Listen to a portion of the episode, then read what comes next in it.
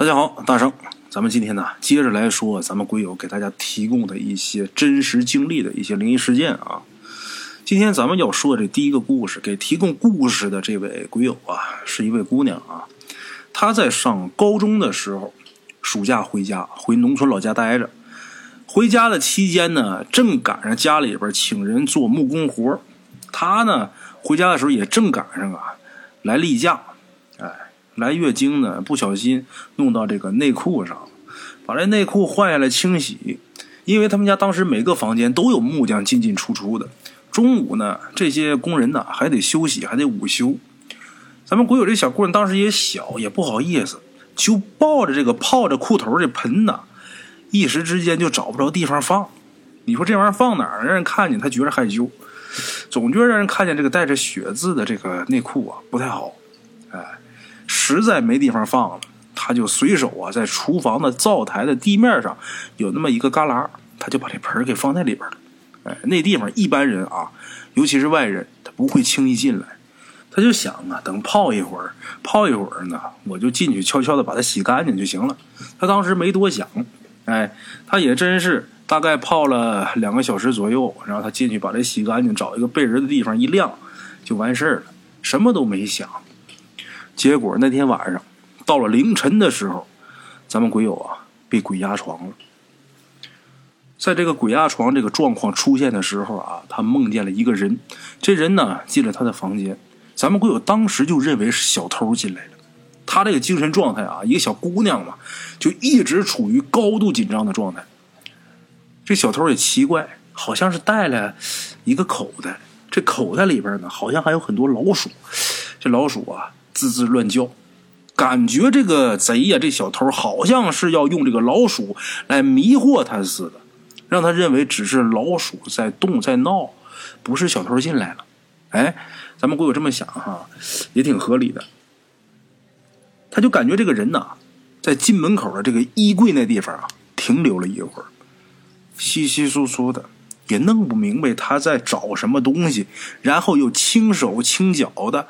走到了咱们鬼友这个床尾的那个地方，在那站了一会儿，就是站着，什么也没干。咱们鬼友其实他也没有看见任何人影在晃动啊，或者什么的，就是一种感觉，就感觉有人站在他这床尾的位置看着他。夏天这个床都有蚊帐，咱们鬼友在这个蚊帐里边万分紧张，这心都快蹦出来了。他也不知道啊，这位会不会伤害他？咱们鬼友一直在思考，我该怎么办？我是在做梦呢，还是家里边真来小偷了？心里很忐忑。估计咱们各位老铁听到这儿啊，心里边也都在想：咱们鬼友他到底是做梦呢，还是真碰见贼了呢？嘿嘿，咱们鬼友啊，心里边特别忐忑。他呢，这时候耳朵啊，就听见隔壁房间他爸妈在说话。哎，他爸妈每天凌晨睡醒之后，两个人说话，这是他们多年以来的习惯。凌晨醒过来，躺床上交流一会儿。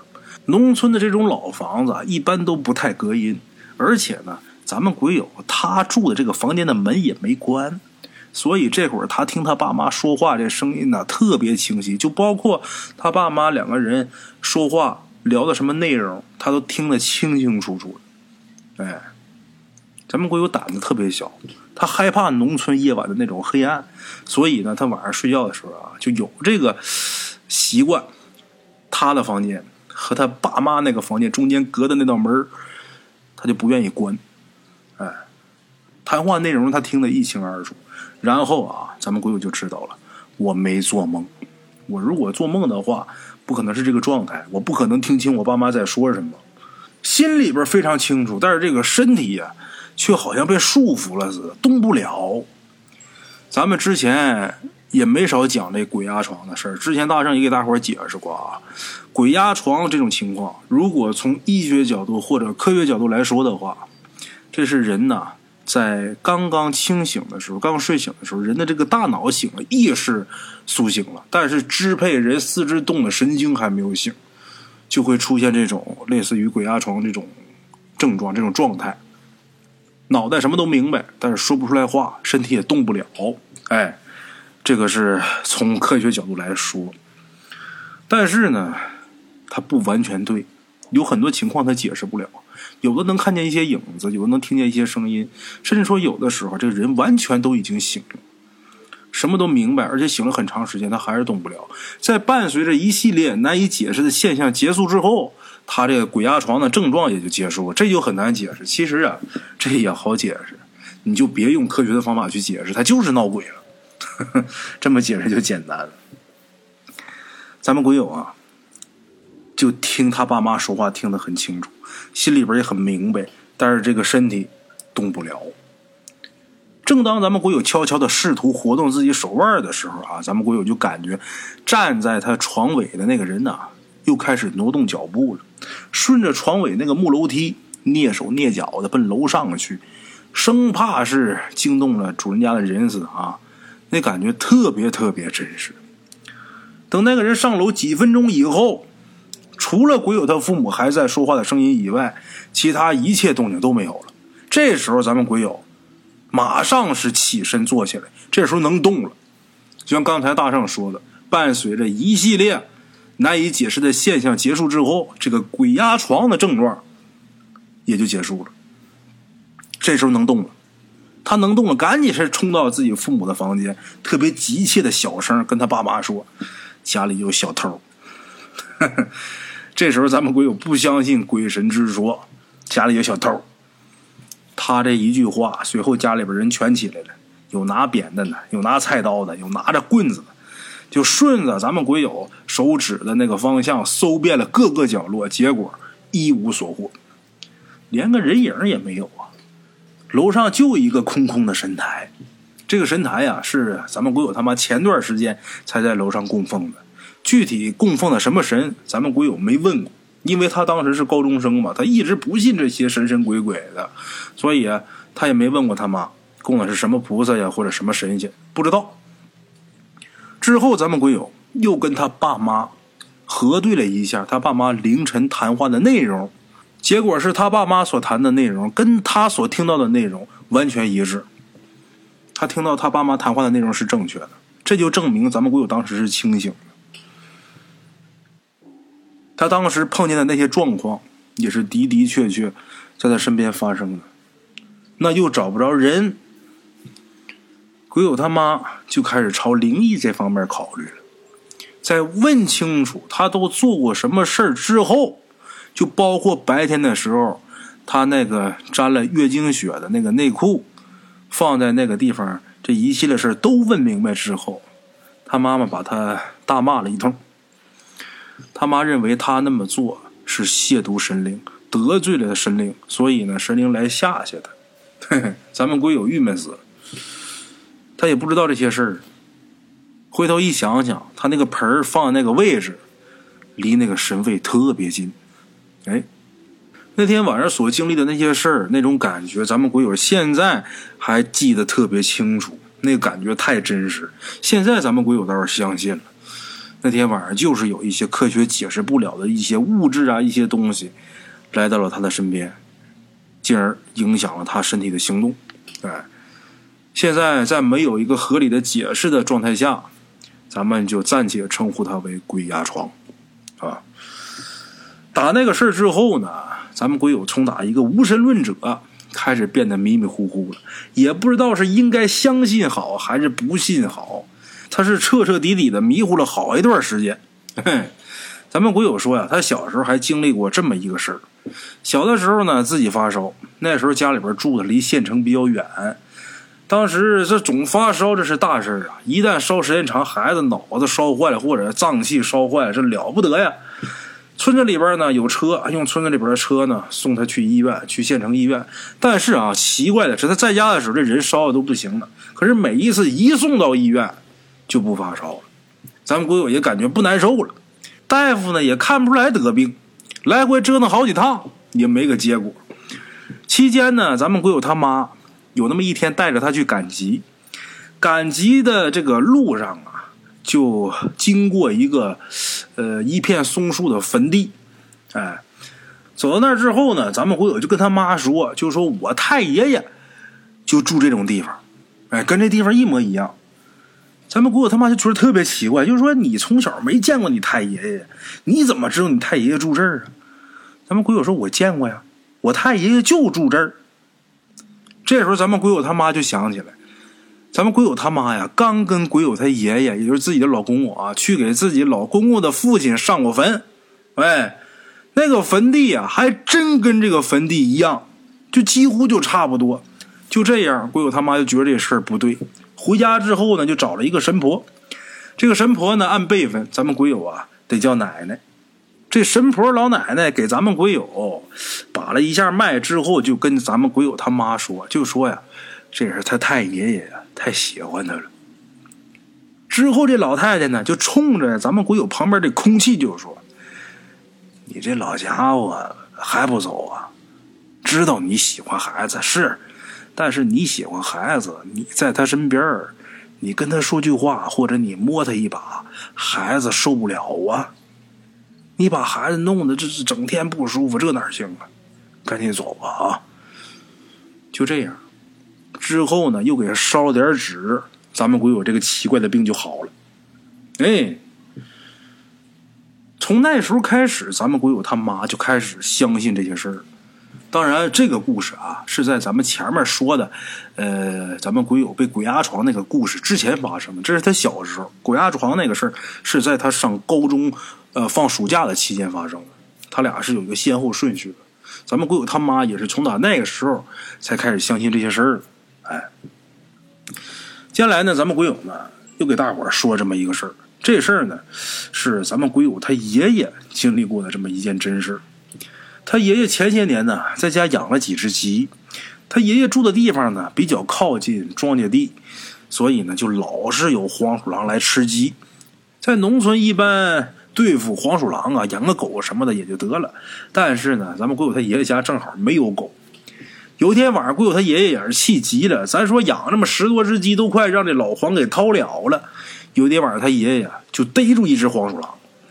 他爷爷那个性格就是什么都不怕，天不怕地不怕，我也啥都不信那种性格。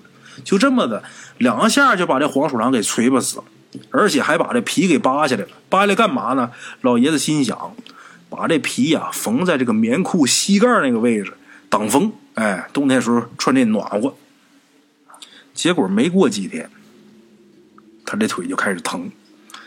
老头这动作也迅速啊，把这黄鼠狼皮扒下来之后，简单梳了梳，就给缝他那个棉裤上了。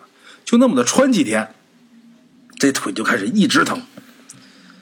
诊所也去了，医院也看了，咋的都不行。后来呀。鬼友他爷爷有个三弟，也就是鬼友他的三爷爷过来就说呀：“哥，你真行，你真能耐呀！你把人家皮扒了，还缝棉裤的膝盖上，这哪行啊？”我琢磨就是这个事儿，你找人看看吧。鬼友他爷爷死犟，那老爷子闷倔愣横，你知道谁说啥都不信，三兄弟来说也不信。后来没招了，鬼友他奶奶找人来给看看，来给说了说。给说了说，又给烧了纸，之后他爷爷这病就好了，就腿也不疼了，也没找什么大夫。你说这事儿怪吗？哎，除了这些事之外啊，还有一件事，都是咱们今天这 同一位鬼友给提供的啊。他这故事都比较短，但是挺多的，咱再听听这个啊。他说这个事儿啊，说出来之后啊，很多人都不太相信，但是他们几个高中同学还有老师都是确确实实知道这是一个真事儿，哎。就在咱们鬼友上高三的时候，他的一个同桌就想要退学不上了。想要退学不上了呢，就在家待着，好几天也不去学校。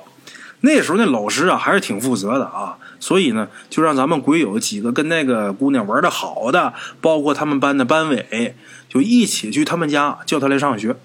那么老师为什么不去呢？啊？因为这个同学的家庭情况有点特殊，他父亲呢，呃，因为犯了法了，进了监狱了。他母亲一个人带着他上学，家里边条件也挺困难的。这姑娘退学也是有原因的，她自己呢也不好好学，整天就是瞎混。嗯，这种情况啊，老师来劝，估计效果不太好，所以就让几个玩的好的，还有班里的这个班委，哎，来劝劝她。估计同学之间说话，孩子能听得进去，哎。那时候只有咱们鬼友知道这姑娘家住哪儿，但是呢，咱们鬼友不知道近路，只知道远道。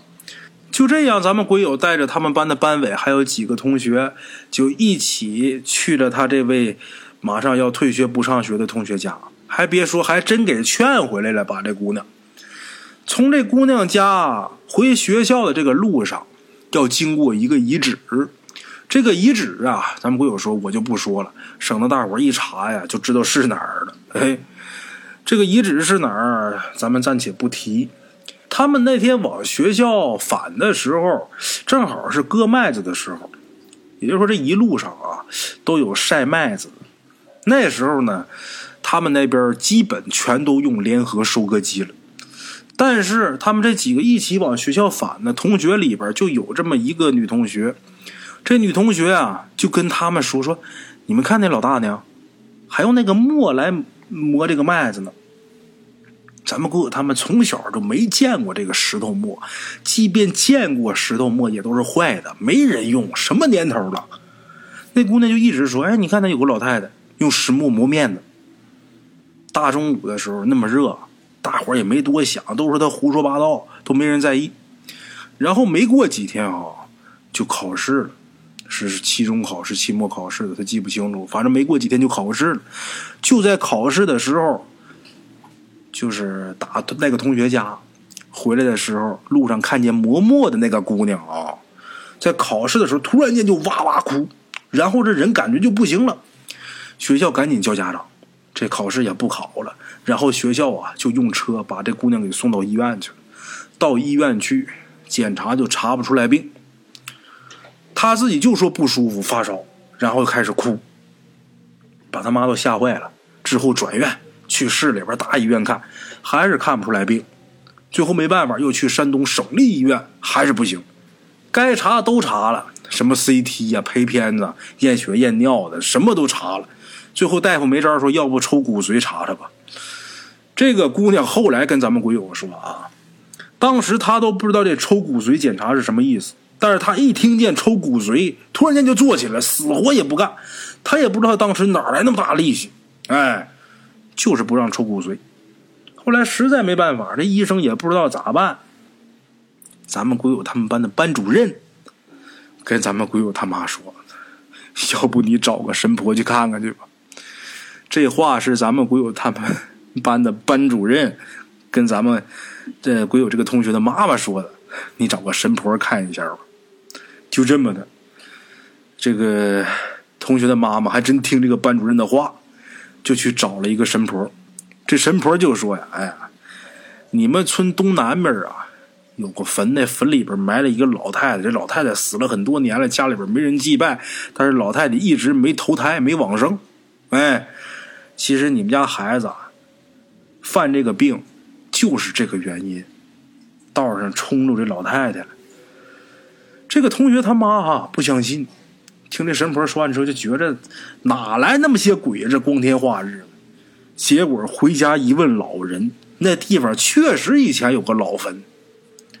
后来呢，也就是给烧烧纸，然后给念叨念叨，这孩子病就好了，也没费多大劲，这病就好了。折腾一个暑假，又去省里边，又去哪儿了，没查出来病，结果这就好了。你说你信是不信？所以，有的时候有些事儿吧，别妄下结论。毕竟这宇宙这么大，是不是？咱们人类现在对这个宇宙所了解都不足百分之一，还有百分之九十九有待我们去探索。你不能说你发现什么，你就可以说这宇宙里边啊就只有这个。你没发现的，你说啊那没有吗？这么说话不科学。哈。好了啊，今天咱们这故事啊就说到这儿，咱们呢下期见。